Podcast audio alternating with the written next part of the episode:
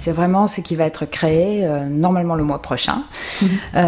vraiment, c'est une bulle de bien-être, c'est un endroit dédié à l'apaisement, à la relaxation et à la beauté du visage. Alors on imagine certaines contraintes que vous avez à installer cette activité sur un bateau que vous n'auriez pas en étant dans des locaux euh, en dur sur Terre. Quelles sont-elles ces contraintes et comment allez-vous faire face à ça? Alors la contrainte principale c'est l'accès puisque euh, il doit y avoir vraiment un accès comme si on était euh, sur Terre, que euh, les personnes puissent monter à bord sans aucune difficulté. Mm. vraiment, donc nous on va créer une passerelle pour que les personnes puissent monter à bord. et puis il faut absolument que bah, l'ouverture du bateau soit dirigée bah, vers le quai, puisque les personnes doivent pouvoir rentrer et nous trouver facilement de mm. toute façon. Voilà.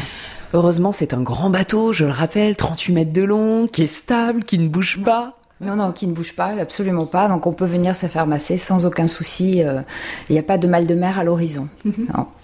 dans votre activité, dans cette façon de, masser, de pratiquer, euh, ça vous aide d'être sur l'eau, d'être dans cet environnement très atypique? Euh, Le côté atypique, oui.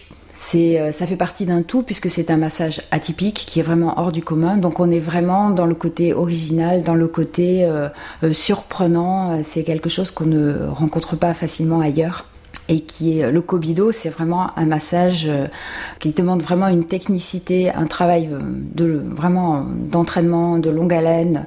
Mm. C'est donc euh, on est vraiment dans un côté à part. Alors c'est un massage ancestral japonais, c'est un massage uniquement du visage qui dure une heure et qui a qu'on appelle le massage aux mille vertus parce que c'est un massage qui est à la fois liftant, c'est un travail en profondeur des muscles du visage, de la peau, qui est drainant, et en même temps qui procure une profonde relaxation. Et ce qui est surprenant, c'est au niveau de tout le corps, alors que je ne vais toucher que le visage. Euh, vous avez évoqué la passerelle. Est-ce que euh, il y a d'autres euh, chantiers entre guillemets à venir avant avant qu'on puisse venir vous voir pour se faire masser? Alors il, va y avoir évidemment la mise en place de tout l'espace de massage avec bah, évidemment toilette privée, lave-main obligatoire puisque on se lave les mains avant de masser, c'est mhm. quand même la règle numéro un. Mhm. Et puis on va cloisonner aussi l'espace au niveau phonique pour que bah, nous on puisse vivre à bord sans qu'il y ait de, de bruit qui vienne le bon déroulement du massage.